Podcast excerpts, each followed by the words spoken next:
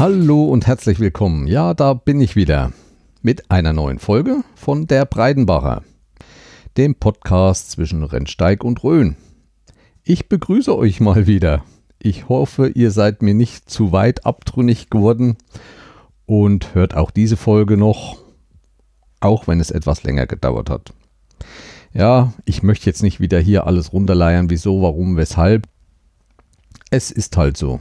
Ich hatte halt viel zu tun. Also ich war gut ausgelastet, um nicht zu sagen Stress oder damit zu umschreiben. Nein, Stress hatte ich nicht. Denn alles, was ich so in meiner Freizeit mache, mache ich freiwillig, mache ich gerne und das ist kein Stress. Wenn ich mal keine Lust habe, dann lasse ich es auch mal. Obwohl es in letzter Zeit halt doch so viel war, dass ich nichts zwischendurch gelassen habe. Um nicht lange rumzureden, fange ich gleich an. Ich habe viel Information. Ich möchte auch noch dazu sagen, das ist die Mai-Folge, auch wenn es schon fast Ende Juni ist. Also es kommt nochmal eine Juni-Folge dann. Ich will doch so, dass jeden Monat eine Folge kommt. Werde die vom Juni so schnell wie möglich nachproduzieren, mache aber keine Versprechung, wann und so weiter. Durch die Vergangenheit weiß man ja, was daraus entsteht oder werden kann wie gesagt, ich fange an. Die letzte Folge war zuerst im Ton etwas komisch, weil ich doch immer mal nochmal das Mikrofon angesetzt habe, einen Tag später und habe nochmal was nachgesprochen. Das ist auch so bei mir beim Podcast. Man hört dann nach, man macht den Schnitt und denkt, hm, da habe ich doch noch was vergessen. Warum habe ich das nicht reingetan? Und dann spricht man es nochmal und die ganzen Einstellungen vom Abstand des Mikrofons zum Mund und die Stellung ist wieder anders. Und dadurch kam es immer mal ein bisschen zu anderen Tönen. Das habe ich dann nochmal ausgebessert und habe dann nochmal die Folge nachgeladen. Aber ich hoffe, es hat euch nicht weiter gestört. Ja, was fand statt? Es fand inzwischen eine Wahl statt. Bei uns waren das auch mit Kommunalwahl und Europawahl und ja, ich will nicht viel dazu sagen. Blau habe ich nicht gewählt. Ich erzähle auch nicht, was ich gewählt habe. Ich habe auf jeden Fall gewählt. Ja, was gibt's Neues? YouTube-Kanal. Eigentlich zwei. Was heißt neu sind sie nicht alle. Ich habe entdeckt, Sisi die Auswanderin. Ich verlinke das natürlich auch wieder alles in den Show Notes. Und zwar ist das eine etwas ältere Frau, ich glaube so um die 40, die mit ihrem Sohn und ihrem Mann vor um die sieben Jahre oder noch länger nach Amerika gezogen ist. Und sie hat sich darauf spezialisiert, in ihrem Kanal wirklich mal alles genau zu zeigen, wie das in den USA ist. Und die ist da so genau, dass sie zum Beispiel auch ähm, die Verschließmechanismus vom Fenstern in den USA äh, zeigt mit der Kamera. Ja, es ist schon interessant, so diese Kleinigkeiten. Zum Beispiel findet man in den USA kaum eine Türklinke. Alles wird mit diesen Knaufen gemacht, also die man drehen muss. Das ist für mich immer so interessant.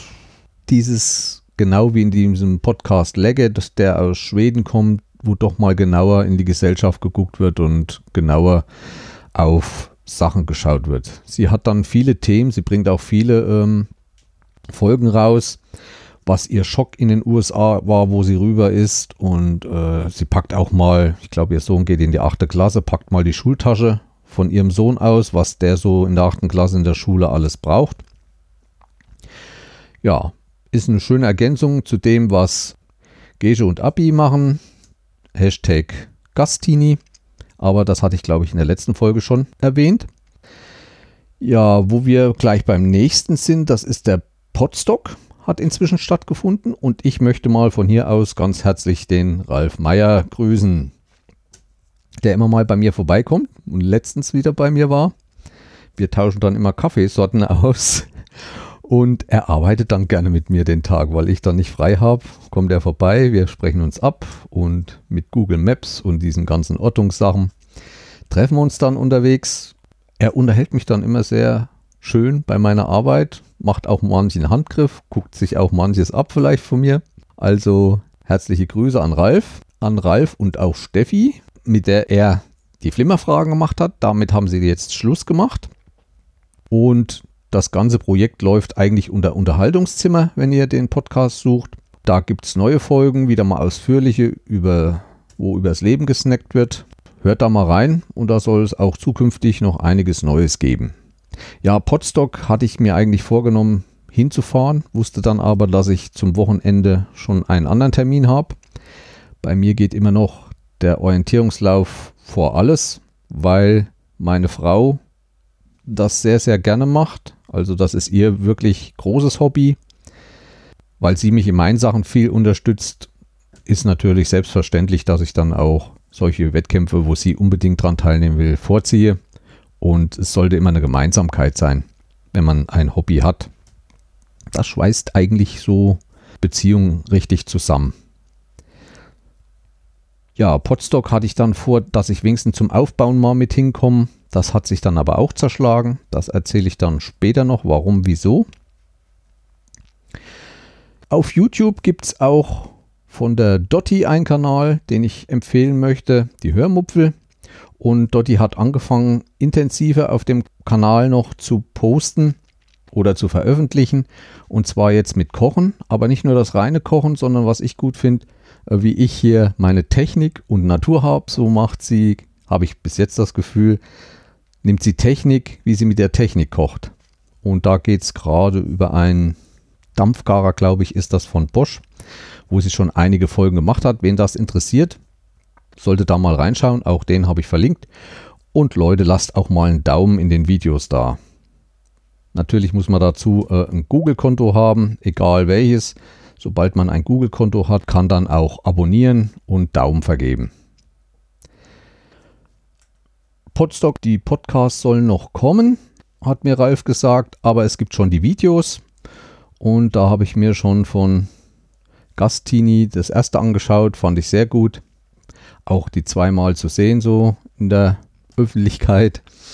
Ja, kann ich empfehlen, auch die anderen Beiträge, die ich alle noch nachschauen werde.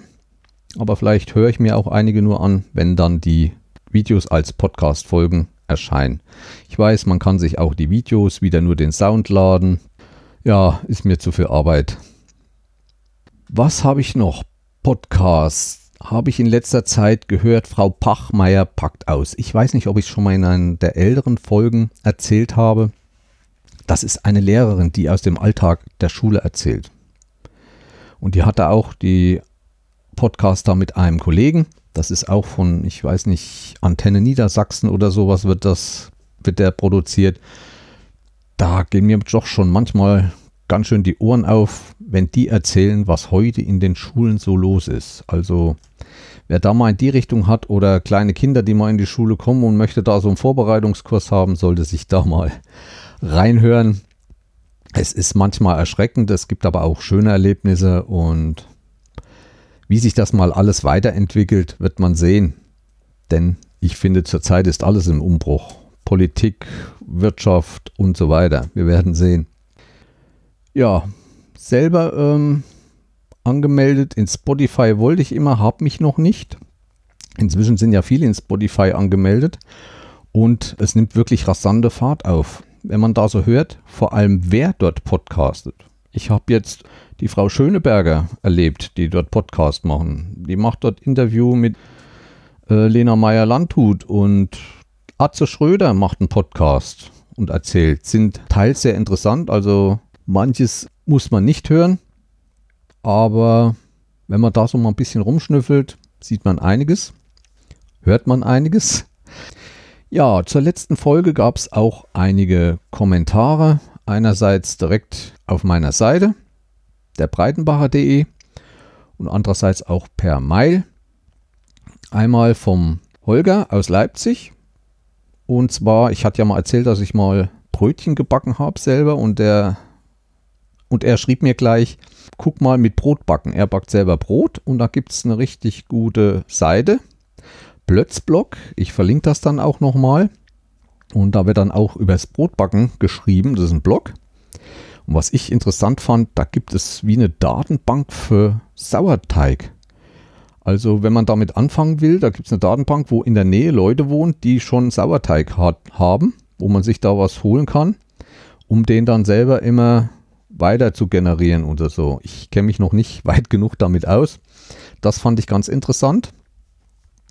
Dann hat mir der Elite-Hörer geschrieben, der Sportfreak. einiges, das könnt ihr auch nachlesen im Kommentar. Da wird es auch noch einige Antworten geben. Und dann hatte ich noch eine kleine Kritik, weil ich manchmal im Podcast was erzähle, wie zum Beispiel sage ich letztes Wochenende und bringe aber den, meine Folge erst eine Woche später raus, sodass sich das verschiebt. Da hat er recht, das ist nicht immer gut, man kommt da durcheinander. Und ich versuche jetzt immer das Datum zu dem jeweiligen Ereignis dazu zu sagen, sodass ihr euch einen Eindruck machen könnt, weil doch jetzt zum Beispiel auch wieder ein sehr langer Zeitraum ist und ich kann euch versprechen, ich hatte sehr viele Veranstaltungen und habe sehr viel unternommen. Das seht ihr ja auch an der Überschrift. Also es gibt dann noch einen zweiten Teil meiner letzten Wochen.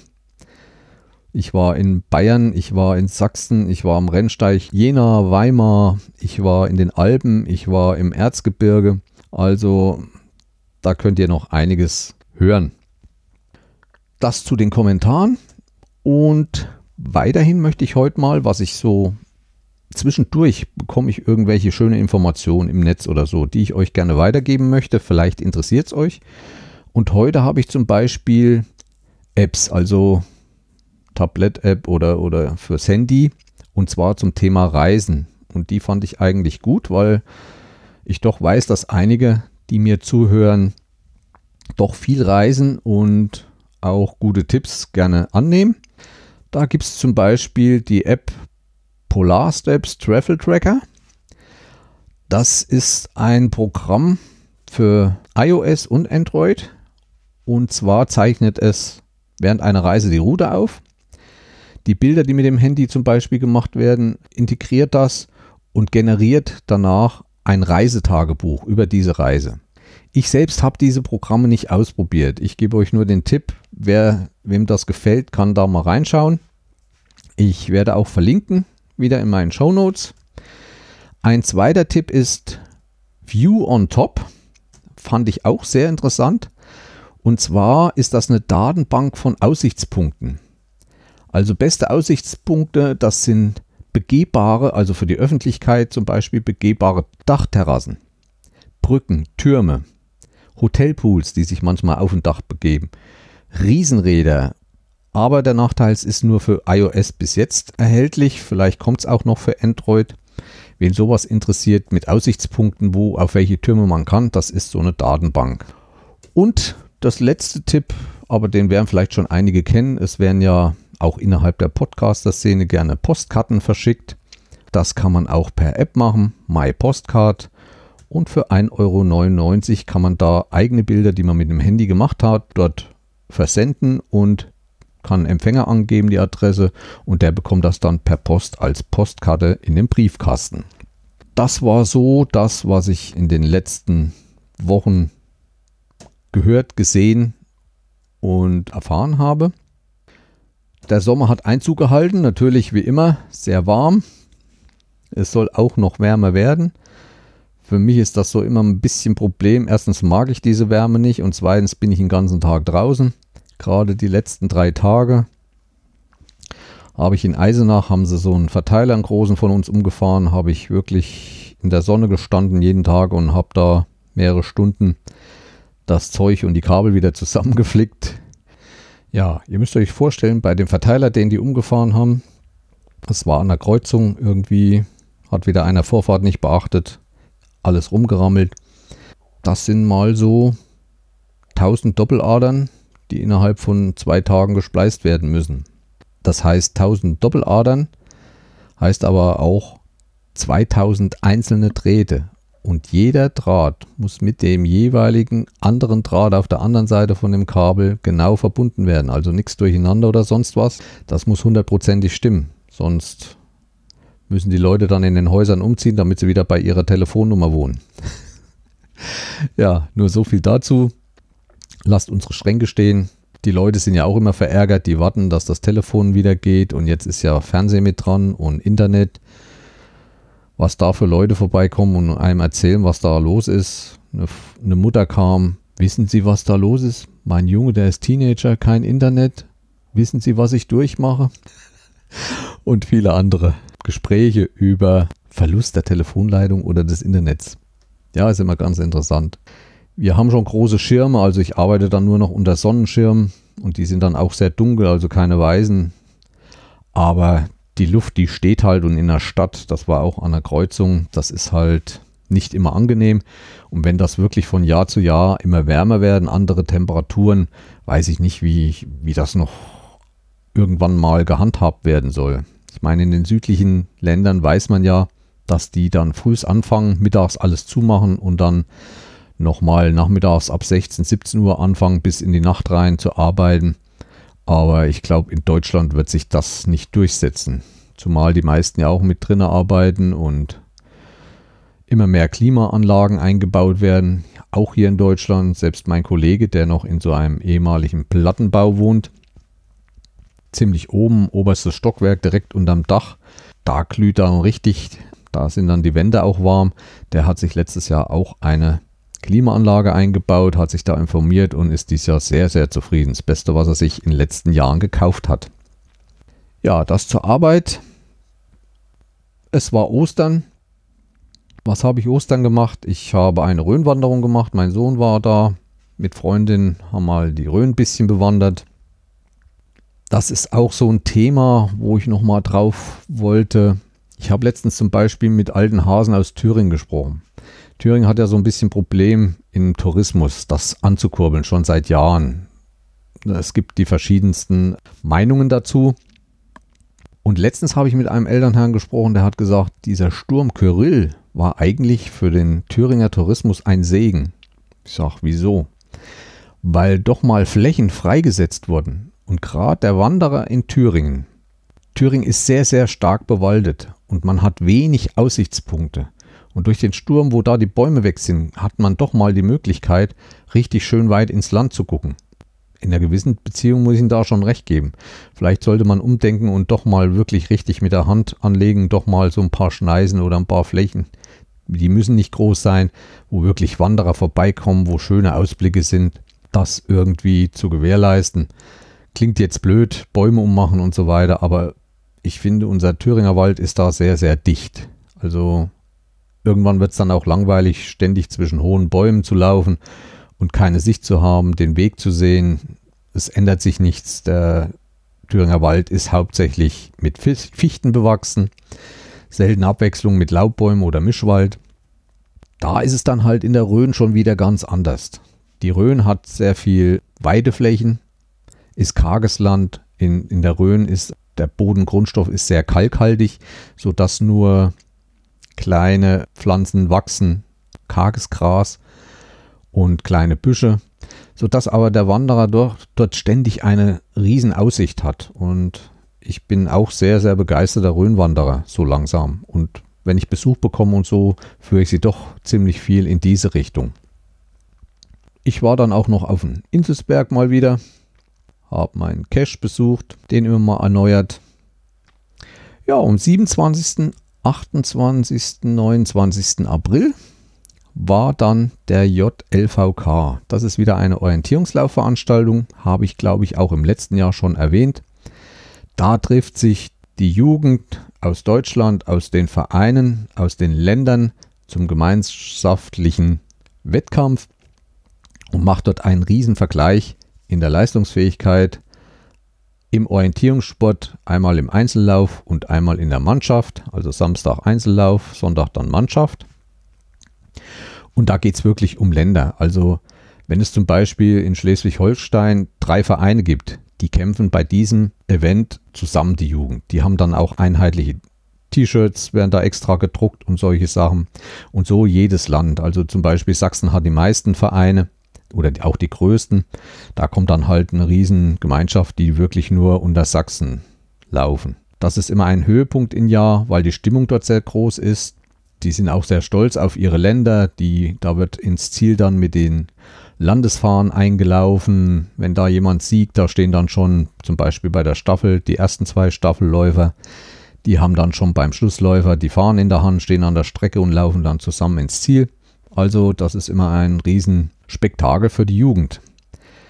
Ich habe leider keine Jugend mehr, um dort teilzunehmen. Auch von Thüringen wird das von anderen gemacht, die dort als Betreuer und so mitfahren. Aber zu diesem Anlass wurde ich gebeten, ein neues Video zu erstellen. Und zwar fand dieser JLVK Jugendländervergleichskampf in Nittenau statt. Nittenau, das liegt so äh, nördlich von Regensburg. Ja, die Anfahrt war schon so ein bisschen für mich, weil ich, ähm, es gibt noch ein Nittendorf, wird genauso geschrieben, Nittenau, Nittendorf. Und genau dieses Nittendorf liegt auch kurz vor Regensburg an der Autobahn. Und ich dachte erst Nittendorf und bin erst Richtung Nittendorf gefahren und habe es dann gemerkt, sodass es nochmal eine Viertelstunde, 20 Minuten nur Unterschied war. Dann war ich dann auch in Nittenau.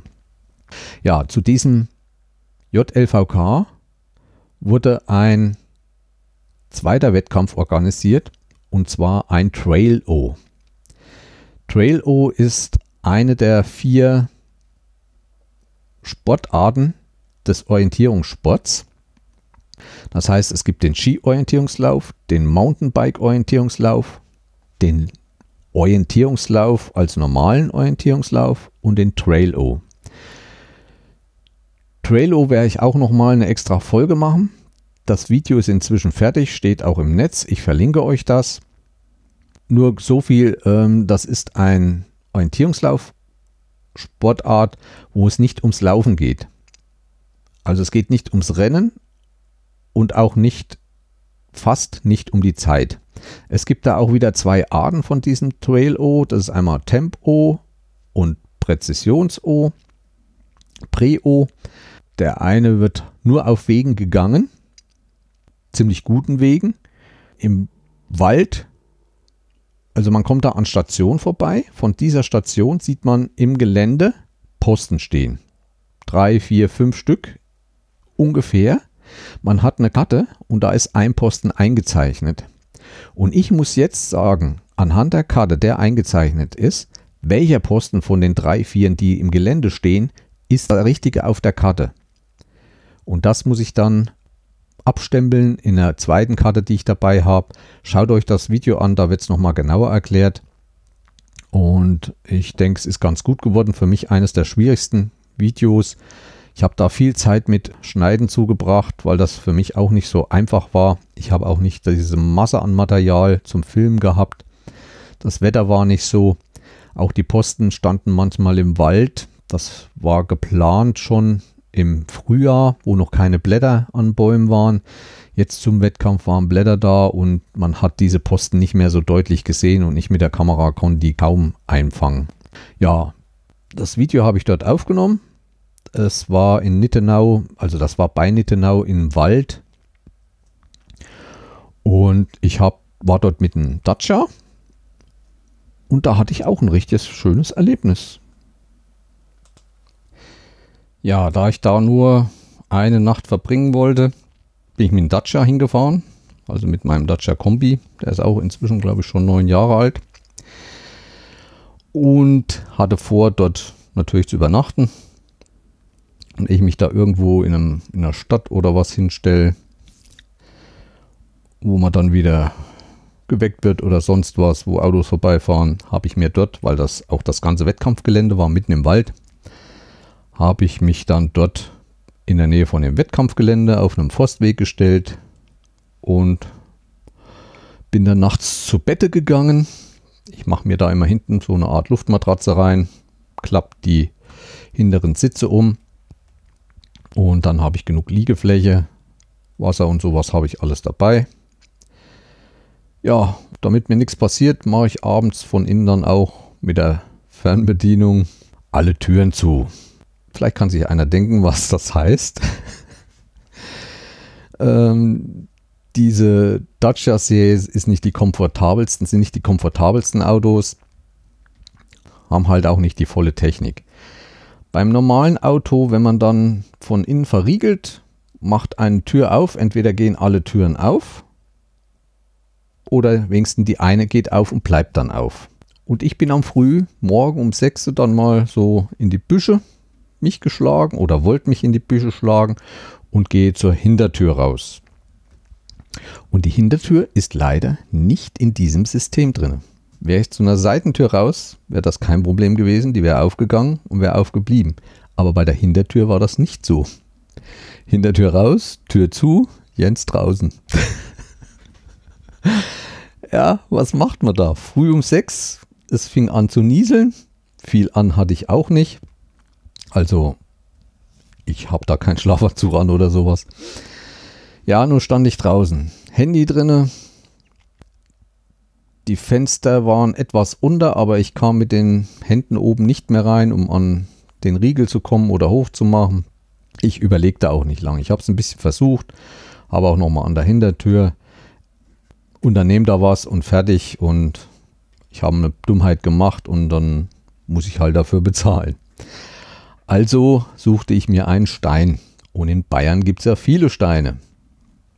Und die haben auch große Steine. Und große Steine in Bayern haben auch Namen. Zum Beispiel Zugspitze oder Alpspitze oder sonst was. Nein, so weit wollte ich nicht. Ich habe mir dann im Wald einen Stein gesucht und habe dann hinten eine Seitenscheibe eingeschlagen. Zum Glück fiel das ganze Glas nach innen. Das habe ich dann wieder schnell beseitigt. Konnte wieder ins Auto rein und ich habe im Auto immer so diese blauen Müllsäcke die helfen viel. Auch zum Wandern habe ich immer so einen blauen Müllsack mit im Rucksack, weil wenn Starkregen oder so kommt, macht man oben Loch rein, zieht ihn über den Kopf und der Rest ist erstmal trocken. Diesmal hat mir dieser Müllsack wieder geholfen und ich konnte das kaputte Fenster abkleben. Nur war nicht weit dann das Wettkampfgelände und da kommen dann auch immer eins, zwei Verkaufsstände, die Sportsachen verkaufen und da gibt es ja diese Bänder zum Festmachen und zum Feststrapsen und da habe ich mir da eine Rolle gekauft, konnte das abkleben mit dem Müllsack und war ganz zufrieden, dass ich wieder reinkam und konnte weitere Aufnahmen an diesem Tag, denn da war die Staffel des JLVKs, konnte da weiter aufnehmen. Ich habe da auch Kopteraufnahmen gemacht. Ich habe von dieser JLVK-Staffel auch ein Video gemacht, was ich euch auch verlinke um mal zu sehen, auch für euch wieder, was das für ein Enthusiasmus ist, mit der da die Jugend rangeht. Und das begeistert mich halt auch immer und möchte ich auch weitergeben. So langsam wird auch mein Kanal mehr angenommen. Ich kriege immer mehr Abrufe. Das freut mich. Ja, das war das Wochenende noch nicht ganz, weil ich hatte nochmal abgesprochen, ich mache diese Aufnahmen wie diesen Trail-O, Ski-OL, diese Videos mache ich für das Presseteam des Orientierungslaufverbandes. Und da war schon wieder was geplant. Ich hatte euch erzählt, dass im September im Erzgebirge ein Weltcup im Mountainbike-Orientierungsfahren ausgetragen wird. Das ist so ein Weltcup in Deutschland ist selten. Und für so eine, ich muss sagen, auch im Orientierungssport ist Mountainbike also nicht so prädestiniert oder nicht so hoch im Kurs wie der normale Orientierungslauf. Also es gibt weitaus weniger Wettkämpfe, die mit dem Mountainbike diesen Orientierungslauf machen. Und da sollte noch ein Clip für dieses Weltcup-Finale erstellt werden vom Gelände und so weiter. Also setzte ich mich nach dem JLVK, halt, da habe ich noch was vergessen, es gibt noch ein zweites Video vom JLVK und zwar die Abendveranstaltung von diesem JLVK, die in einer großen Turnhalle in Nittenau stattfand. Auch immer interessant, weil da die einzelnen Länder sich so ein bisschen Kultur einfallen lassen. Auch da könnt ihr nochmal reingucken. Ist immer interessant. Äh, Thüringen hat da so eine Performance gemacht. Das sind diese vielen weißen Gestalten, die da in der Halle rumstehen. Ja, schaut es euch mal an. Ganz interessant. Jedenfalls bin ich dann am Sonntag nach diesem Staffelwettkampf ins Erzgebirge gefahren und zwar nach Breidenbrunn, Antonstal und da ging es auf den Rabenberg. Das ist wirklich einige Kilometer mitten im Wald. Das ist eine ehemalige Sportschule aus der ehemaligen Republik gewesen. Und davor waren die Russen dort und haben dort, glaube ich, Bergbau auch betrieben. Jedenfalls haben die Russen das dann irgendwann übergeben und da wurde eine Sportschule draus gemacht, wo auch viele berühmte Leute so Art Höhentraining gemacht haben, weil es doch sehr hoch liegt. Es liegt ziemlich nah an der tschechischen Grenze, ist ein riesen Waldgebiet. Wer gerne Skilanglauf macht im Winter, da oben sich eingemietet, hat er weite Pisten, weite Läuben, wo er äh, fahren kann. Ja, ich dort hoch. das ist richtig schick dort oben heute. Also die haben es geschafft, vom Land Sachsen das zu erhalten als großen Trailpark. Also es geht dort hauptsächlich um Mountainbike und Trails. Die haben dort künstliche Trails im Wald angelegt, also bergab und all mit allem Pipapo, mit, mit Waschanlagen, Reparaturplätzen für, für Biker, mit tollen Übernachtungsmöglichkeiten, mit sehr vielen Übernachtungsmöglichkeiten.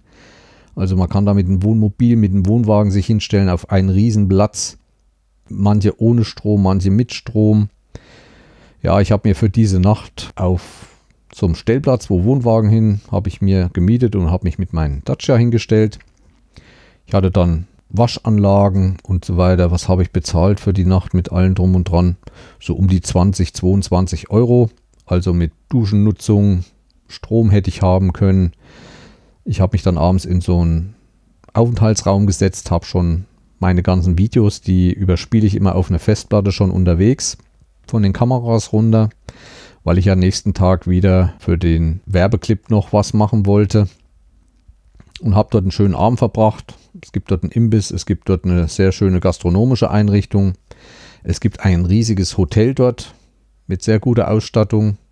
Fußballplatz, Tennisplatz, eine riesige Tatanbahn, richtiges 400 Meter Tatanbahnstadion mit Fußballfläche in der Mitte auch separaten Häusern, wo nochmal Gruppen untergebracht werden können. Ich sage euch dann Bescheid, wenn das Video fertig ist. Das wird so das nächste, was ich wahrscheinlich produzieren will. War dort übernachtet. Am nächsten Tag wollte ich mich mit einem anderen treffen, der somit die Verantwortung für den Wettkampf hatte und wollte dann diese Clips drehen. Aber nächsten Früh war nichts mehr. Nur noch Nebel, Suppe, es war Regen angekündigt, es fing an zu regnen. Ja, ich habe die Heimreise ohne Videos, also es war umsonst angetreten. Da der Clip aber trotzdem gemacht werden sollte, habe ich nochmal einen Termin vorgesehen und dieser Termin war genau da, wo ich zum Podstock fahren wollte und wollte in der Woche mit ein bisschen Aufbau helfen, wollte die anderen schon mal so ein bisschen kennenlernen. So musste ich das auch canceln. Aber ich denke, der Ralf, der so ein bisschen den Vermittler spielt, war zwar enttäuscht, aber Nächstes Jahr ist ja auch wieder Potstock und nächstes Jahr habe ich es mir ganz fest vorgenommen. So bin ich dann wieder nach Hause gefahren, unverrichteter Dinge, obwohl ich genug Aufnahmen von dem Wochenende hatte. Hab dann das Video geschnitten, vom Trailer angefangen, was aber auch erst letztens fertig geworden ist. In derselben Woche hatte ich dann noch das Video von der Staffel, von dem Staffel JLVK einstellen können. Ja, das war das Wochenende 27., 28., 29. April. Weiter ging es dann am 18. Mai. Am 18. Mai, also immer so Ende Mai, ist der größte Laufsportveranstaltung von Thüringen.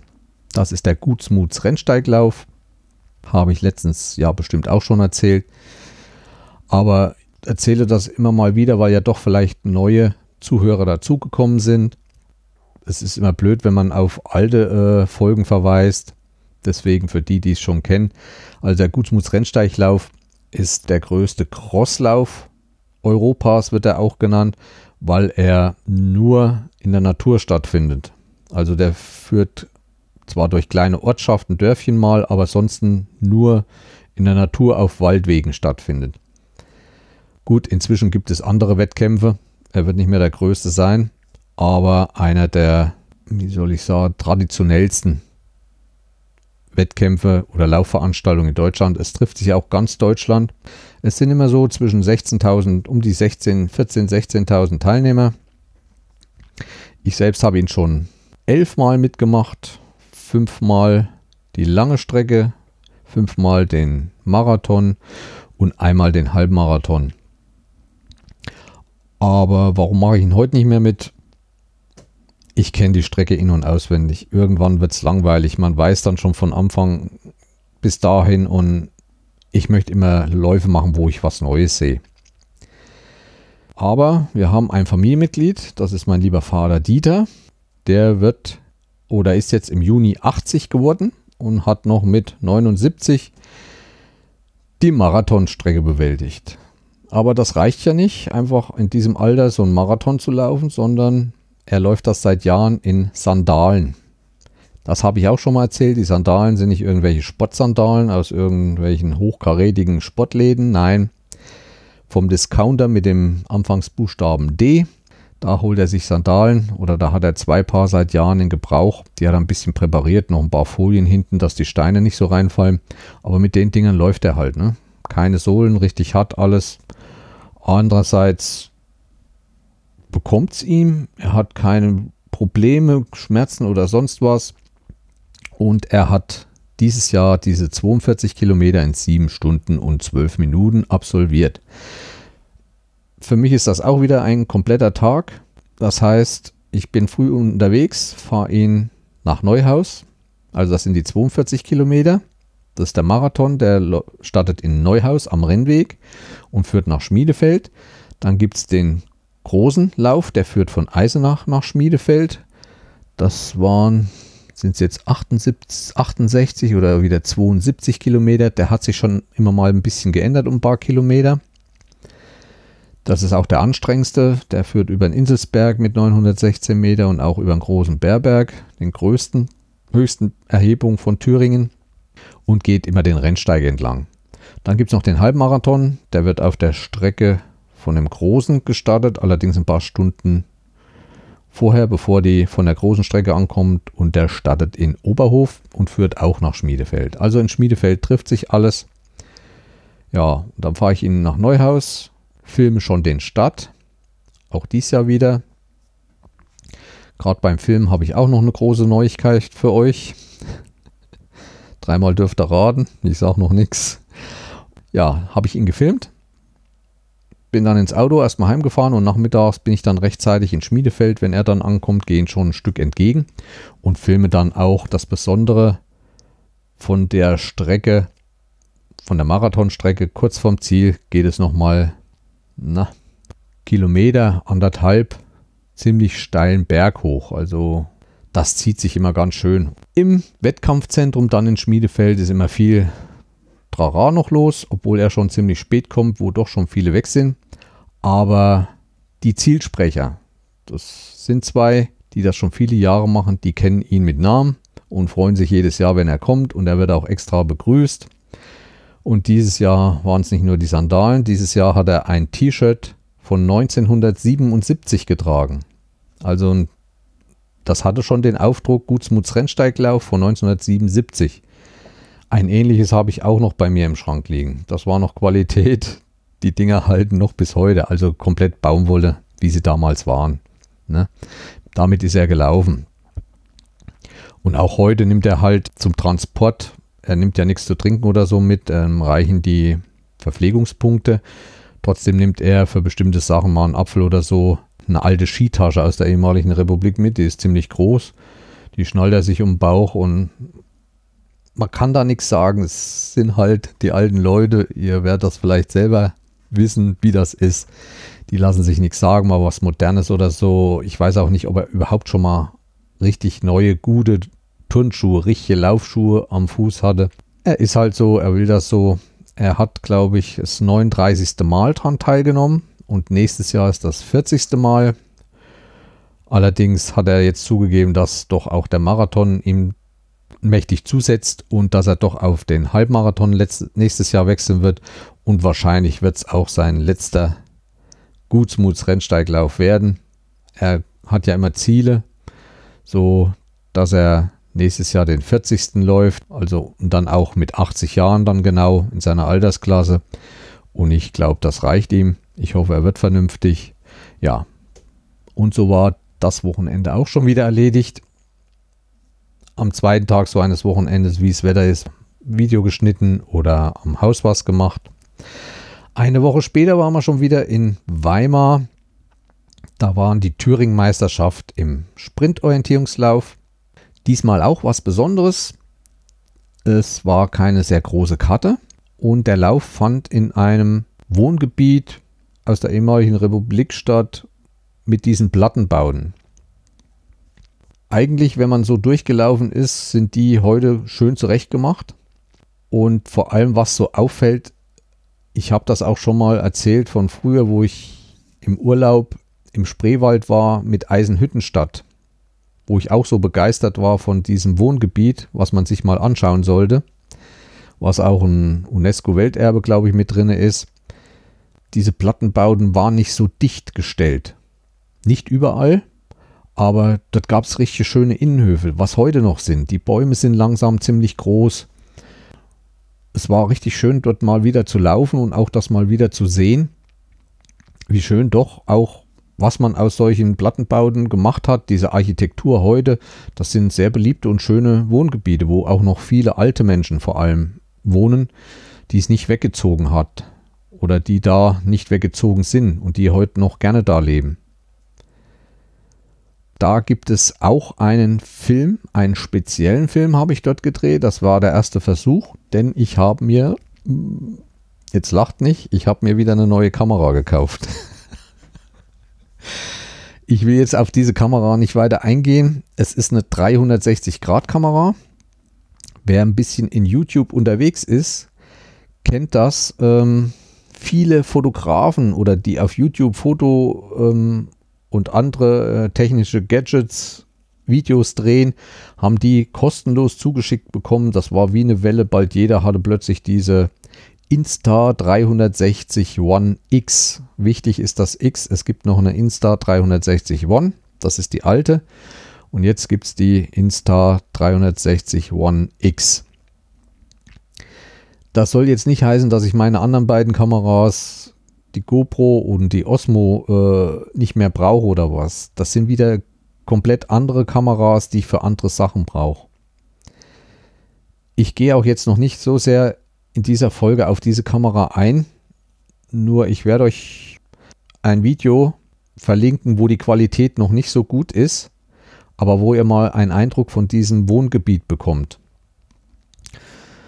Das Geile ist nicht, dass ich mich während des Laufens nur drehen kann, sondern ich kann alles aufnehmen und kann zu Hause entscheiden, was ich aus dem Video rausschneide. Ich erkläre das nächstens nochmal besser. Also man kann auch viele Faxen mitmachen, äh, Teenie Planet und wie das alles heißt.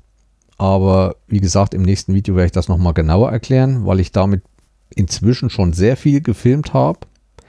Und für bestimmte Sachen, für bestimmte Sportsachen, die ich mache und wo ich Videos aufnehme, gibt es nichts Besseres für mich oder leichteres, leichter mit sowas ein Video zu drehen, wo ich wirklich alles drauf habe, wo ich danach, nach dem Video entscheiden kann, was in, in dem fertigen Finalfilm dann drin sein soll.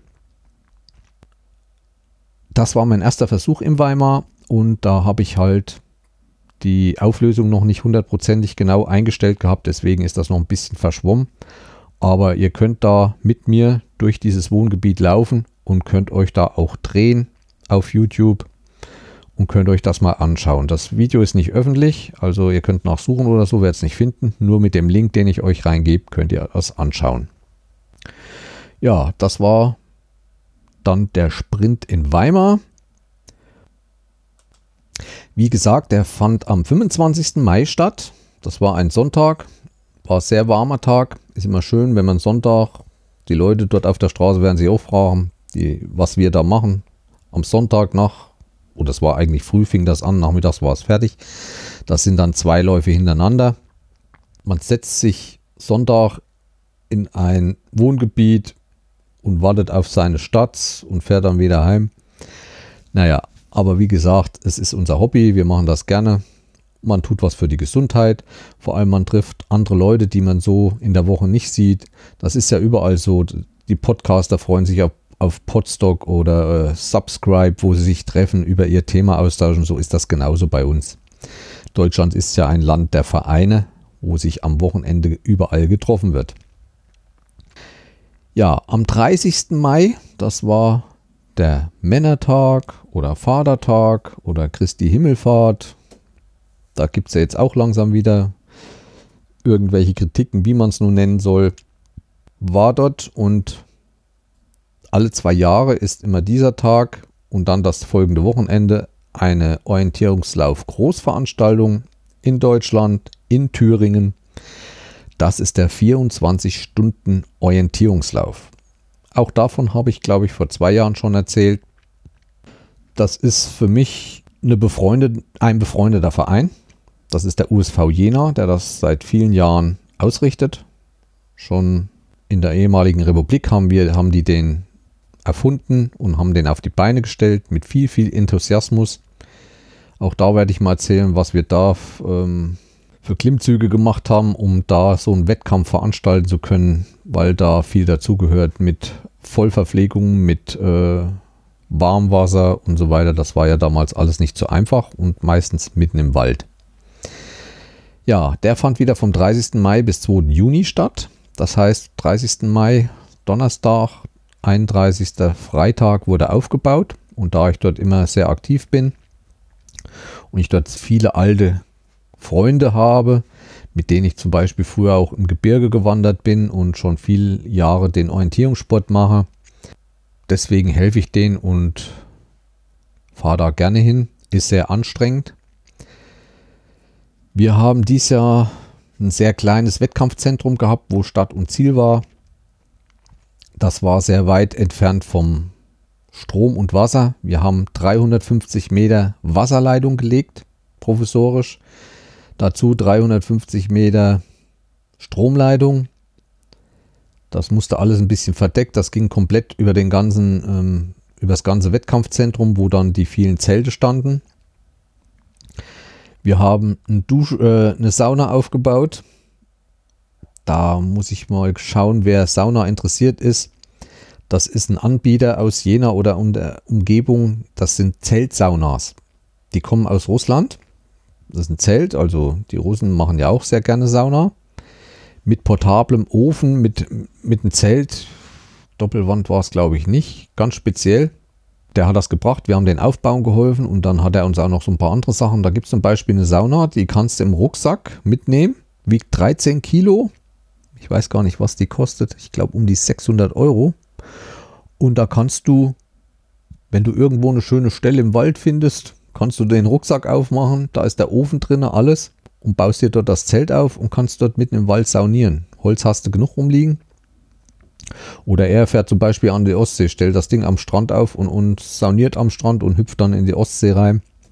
Wer da Interesse hat. Wenn ich es nicht vergesse, stelle ich euch den Link mit in die Infos. Wenn ich mal irgendwie Link Infos vergessen sollte, schreibt mir, es sind doch immer einige viele davon. Ja, ich bin dort mit meinem Wohnwagen hin, habe dort im Wettkampfbetreuer Platz mitgezeltet oder mit Camping gemacht. Ich bin da der Einzige gewesen. Bin halt der Snob in der Szene. Nein, aber die meisten schlafen in Zelten. Ich habe keine Lust mehr fürs Zelt. Ich will nicht mehr. Ist das Alter wahrscheinlich. Aber ich habe dort keinen Strom gehabt. Ich habe kein, ich konnte das Auto nicht am Wohnwagen abstellen. Also ich habe dort wirklich nur vom Gas gelebt und nachts Taschenlampen, aber mehr habe ich nicht gebraucht. Das war dieses Jahr mein erster Ausflug mit unserer Hitsche. Also mit unserer Wohnkommode oder wie man so einen Wohnwagen noch alles nennen kann. Ja, es war auch wieder sehr warm. Nach dem Aufbau kommen dann die Massen. Die Massen waren dieses Jahr aus 21 Nationen Sportler. Direkt am Wettkampf ohne Betreuer oder so nahm 964 Wettkämpfer teil. Es gab 81 Mannschaften in der 24-Stunden-Staffel, 88 Mannschaften in der 12-Stunden-Staffel und 17 Mannschaften in der 6-Stunden-Staffel. Eine Mannschaft besteht meist so aus sechs Leuten, also in diesen großen Klassen. Also das heißt, sechs Mann laufen 24 Stunden rund um die Uhr, einer von den sechs. Und da ist immer Wechsel. Die 12-Stunden-Schaufel wird das 12 Stunden gemacht. Also am Samstagmorgen um 9 Uhr war Start für alle. Sonntag früh um 9 Uhr war Zielschluss für die 24-Stunden-Staffel. Abends, Samstagabend um 9 Uhr war für die 12-Stunden-Staffel. Und nachmittags 15 Uhr am Samstag war für die 6-Stunden-Staffel. Die 6-Stunden-Staffel wurde hauptsächlich von vielen Kinder- und Jugendlichen Mannschaften angenommen. Ja, was gab es noch? Es wurden für diesen Wettkampf 7000 Karten produziert. Das heißt, Orientierungslauf habe ich ja auch schon eine Folge über die Karten gemacht. Die kann man da mal anhören, was eine Orientierungslaufkarte beinhaltet, wie genau die sein muss. Also waren 7000 Karten und auf diesen Karten müssen ja unterschiedliche Strecken eingezeichnet sein. Also das war schon ganz schön. Und von diesen Posten, die wir anlaufen, waren glaube ich um die 200 Stück in diesem Waldgebiet. Ach so, ich hatte ja vergessen wo. Äh, der Wettkampf fand in Trockenborn statt. Das ist bei Jena, südlich von Jena. Wir waren dort schon mal vor acht Jahren, fand dort schon mal dieser Wettkampf statt und wir haben es zu diesem Jahr nicht geschafft. Äh, wir wollten erst den anderen auf einem anderen Gebiet in einer anderen Karte äh, diesen Wettkampf ausführen, aber die Forstbehörden machen uns dermaßen viel Probleme und lassen uns nicht in die Wälder, sodass es doch immer schwerer wird, solche Wettkämpfe noch zu organisieren. Ja, das dazu. Ich habe während des Wettkampfs sonst immer Eierkuchen gebacken mit meinem Kumpels. Das, wir sind so drei, vier Mann. Das habe ich diesmal nicht. Habe ich mich mal rausgezogen, weil das ist wirklich Stress. Das geht wirklich fast 24 Stunden und da in diesen 24 Stunden werden immer so um die 2000 Eierkuchen gebacken. Das große Problem bei diesen Eierkuchen war die ganzen Jahre die heißen Dinge und ich war immer der Verkäufer. Also ich habe die drauf gekriegt und dann kann man sich entscheiden, ob man Nougat-Creme, um keine Werbung zu machen, Apfelmus, Zucker und drei, vier verschiedene Marmeladenarten kann man sich aussuchen. Die werden dann bestrichen und gerollt. Das Rollen war immer, die ersten Jahre habe ich dann fünf Tage danach meine Finger nicht mehr gespürt.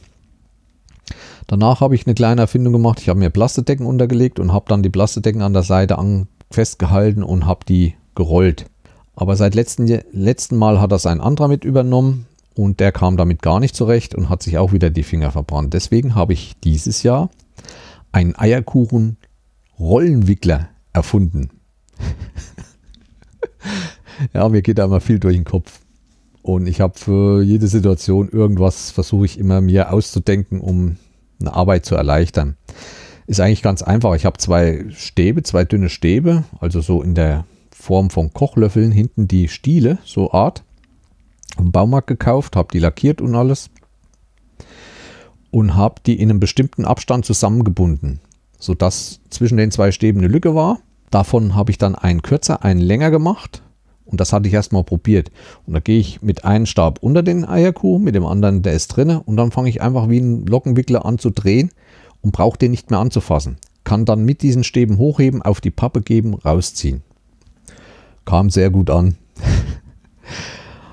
ja, das dazu, zu den Eierkuchen. Und ich habe mich rausgezogen und habe während des ganzen Wettkampfs Video gedreht.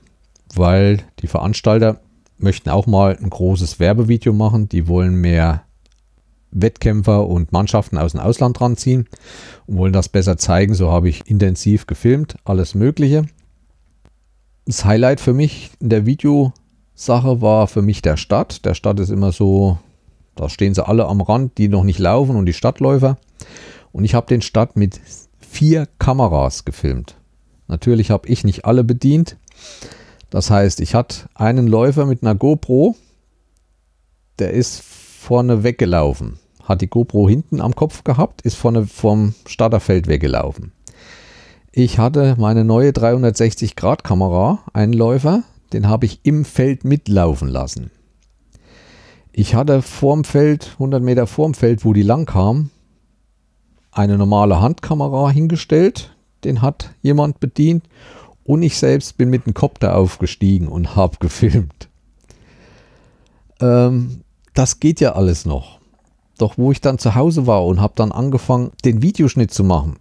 Man möchte am liebsten alles zeigen, man kann aber auch nur einen Stadt zeigen.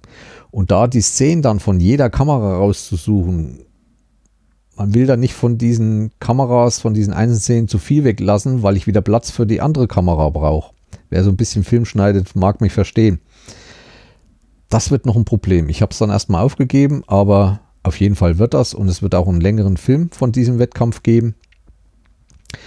Ich habe dann auch während des Wettkampfs mit verschiedenen, zum Beispiel die Osmo Pocket ist äh, fast unschlagbar gegenüber den anderen bei dunklen Abendaufnahmen, Nachtaufnahmen. da holt die aus dem Licht noch das meiste raus. Und andererseits muss ich sagen, die GoPro, die 360-Grad-Kamera, die haben alle Stabilisatoren drin, diese Software-Stabilisatoren, wo ich schon gesagt habe. Aber an die Osmo kommen, kommen die auch nicht ran. Auch die Osmo hatte ich ja schon gesagt, mit diesem mechanischen Gimbal, den die dran hat, wenn ich mal jetzt einen Schwenk mache oder so, dann, dann schwenkt die nicht so, wie ich die Kamera drehe, sondern sie zieht langsam hinterher.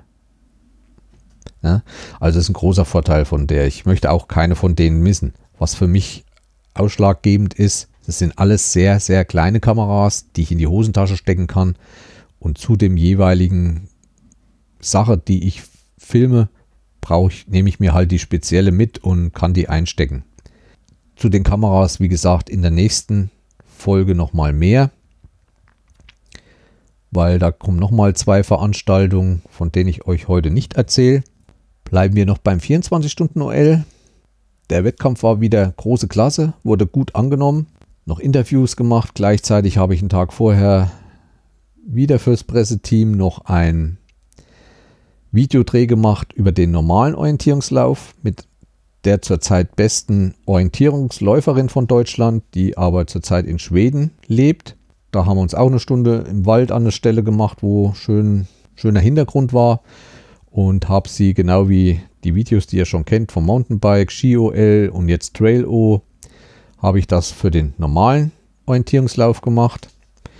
Da muss ich dann halt auch noch sehen. Während der Veranstaltung war ich dann noch im Wald unterwegs, bin selber mitgerannt, hinter Wettkämpfern her, vor Wettkämpfern her, Nachtaufnahmen, die Karten entnahmen, das sind alles so spezielle Sachen. Aber ich denke, das werdet ihr dann alles bei dem fertig geschnittenen Video sehen. Es wird dann auch von diesem 24-Stunden-Noel nochmal ein Kurzclip, so eine Übersicht über alles geben. Was mir halt immer schwer fällt, ich habe nicht die Zeit, dass nach dem Wettkampf innerhalb von zwei Tagen kommen da schon erste Videos von anderen. Ich schaffe das nicht. Also es ist einfach nicht drin. Auch Sportvideos sind anders zu schneiden, wie, wie zum Beispiel Tutorial-Videos. Ich habe dort beim Sport, das muss immer actionreich sein. Das sind sehr, sehr kurze Schnitte, schnelle Schnitte. Da muss man entscheiden, welche Schnitte nimmt man überhaupt. Das ist ja erstmal eine riesen Vorsortierung von dem Filmmaterial. Aber wer da nochmal Interesse hat, ich würde dann auch mal einen Podcast über Videoschnitt oder so machen. Vielleicht interessiert auch manche mal ein Video. Jedenfalls dort waren auch, habe ich einen älteren Herrn kennengelernt vom, von so einem TV-Kanal Merseburg oder so. Der hatte auch eine ziemlich gute Kamera, eine Canon, mit der er gefilmt hat und habe mich so ein bisschen mit dem angefreundet. Der hat, wollte dann auch Aufnahmen, die ich eigentlich auch gerne gebe. Ich bekomme dann auch spezielle Aufnahmen von ihm. Er hat sehr gute Nachtaufnahmen. Er hatte da mit Lampe Video gemacht. So haben wir uns ausgetauscht. Und er fing dann an, er schneidet mit Premiere 6, also von Adobe. Das ist ja dieses Riesenpaket, nur das kann er sich auch nicht leisten. Jeden Monat 10 Euro, da hat er dann Photoshop und Premiere und alles was ich ja auch nicht einsehe. Aber weil das schon wieder so alt ist, also ich weiß nicht, wann Premiere 6 die letzte Version kam, kann das schon wieder Formate von meinen neuen Kameras nicht lesen. Oder er muss erst umwandeln. Und das ist so ein Problem. Und für ihn habe ich mich dann auf die Suche gemacht, mal nach anderen Videoschnittprogrammen und bin da auf ein kostenloses Open Source Programm gestoßen, was in Deutsch ist, was noch ständig weiterentwickelt wird. Und das heißt, glaube ich, Shotcam. Hat vielleicht nicht alle Fähigkeiten wie Multischnitt und, und, und Chroma Key, das weiß ich noch nicht, muss ich noch rauskriegen. Aber wer mal ein kostenloses Schnittprogramm sucht und will sich damit beschäftigen, der sollte mal bei Shotcam. Ich weiß nicht genau, ich verlinke es euch in Show Notes. Weiß nicht genau, ob es Shotcam hieß oder Shotcut. Shotcut, glaube ich, ja. Shotcut. Das war es eigentlich für diesen Teil. Wie gesagt, das war am, am 30. bis 2. Juni. 30. Mai bis 2. Juni. Und war wieder ein großer Erfolg. Es wurde dann wieder abgebaut. Da habe ich auch dann Sonntagnachmittag geholfen. Um 11 Uhr ist, glaube ich, Siegerehrung. Um 15 Uhr war alles abgebaut. Werde das auch wieder in dem Video sehen. Da ist kein Stückchen Papier mehr auf den Zeltplätzen oder sonst was, weil die Wettkampfteilnehmer, die müssen dort zelten. Die müssen immer in Wettkampfzentrumsnähe sein, wegen der Wechsel. Keiner weiß, wann derjenige aus dem Wald kommt, wann gewechselt werden muss. Die besten Mannschaften haben 45 Wechsel vollbracht. Mehr Karten gab es pro Mannschaft nicht. Und wer die 45 dann halt am schnellsten bewältigt hat, das war dann glaube ich ein Sonntag früh so um 7, 8, waren dann die ersten mit ihren Strecken fertig. Und wer da als erster mit der Strecke fertig war, der hat gewonnen. Ich verlinke euch nochmal den Wettkampf. Dort gibt es auch Ergebnislisten, dort gibt es Bilder, Galerien und auch Berichte von diesem Wettkampf. Wer das, wen das mehr interessiert, kann da nochmal schauen. Das war für diese Folge erstmal. Ist wieder ein bisschen länger geworden. Ich hoffe, es gefällt euch trotzdem. Ich werde dann nochmal eine Folge machen. Also wie gesagt, das ist die Mai-Folge. Es wird noch eine Juni-Folge geben. Und in dieser Juni-Folge wird es auch wieder interessant. Ein weiterer Wettkampf, die deutschen Meisterschaften im Sprint im Erzgebirge. Und eine andere Veranstaltung, kein Orientierungslauf, sondern ich werde vom Zugspitz Ultra Trail berichten, an dem mein Sohn teilgenommen hat. Das wird auch sehr interessant.